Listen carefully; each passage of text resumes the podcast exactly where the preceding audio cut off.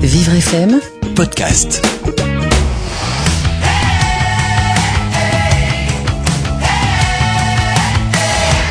Diane, il y a une question que l'on se pose tous, les auditeurs, moi-même.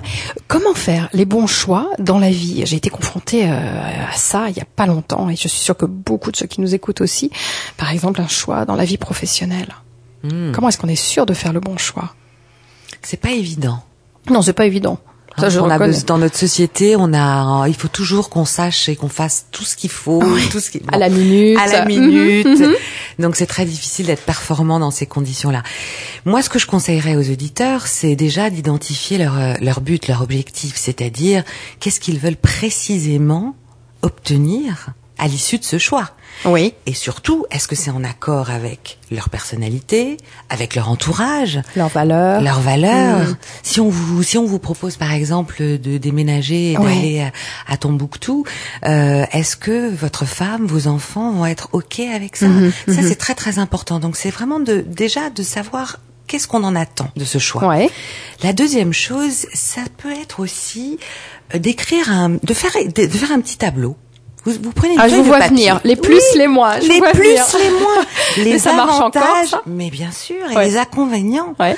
Hein, qu'est-ce que ça va m'apporter de positif si je fais tel choix Mhm. Qu'est-ce que ça va m'apporter de négatif si je fais tel autre choix Et qu'est-ce qu'on fait, Diane, si les deux colonnes sont équivalentes? C'est très rare.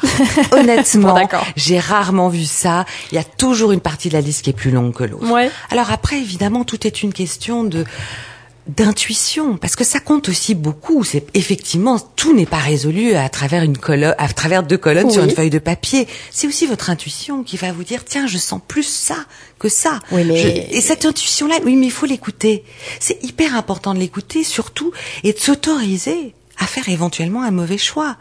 Parce que justement, euh, c'est ce qu'on disait au tout début, on nous force à être performants, il faut toujours savoir faire les bons choix, mais. Après tout, ce qui n'est pas valable aujourd'hui le sera peut-être euh, demain, après-demain ou, ou, ou dans un an. Oui, mais Donc, Diane, on apprend de ses erreurs Si aussi. je fais un mauvais choix, comment je gère ça sur le coup? Eh bien, sur le coup, eh bien, vous allez en tirer des enseignements. Tiens, qu'est-ce que j'ai mal fait là? Qu'est-ce qui n'a pas fonctionné? Comment j'aurais pu m'y prendre pour fonctionner différemment? Alors, si j'ai bien compris, la première chose, c'est absolument identifier son objectif, euh, faire une liste des avantages et inconvénients, la bonne vieille liste, plus moins, et puis surtout euh, se fier à son intuition, ce qu'on fait déjà rarement dans nos sociétés d'ailleurs. hein. C'est vrai que ça, c'est c'est quelque chose qu'on met toujours de côté. Bon, et puis surtout, si j'ai bien compris, Diane hein, et amis auditeurs, euh, finalement, il n'y a pas de bon ou de mauvais choix, il y a vraiment un choix à faire. Absolument, euh, on apprend toujours de ses erreurs. Il faut jamais l'oublier.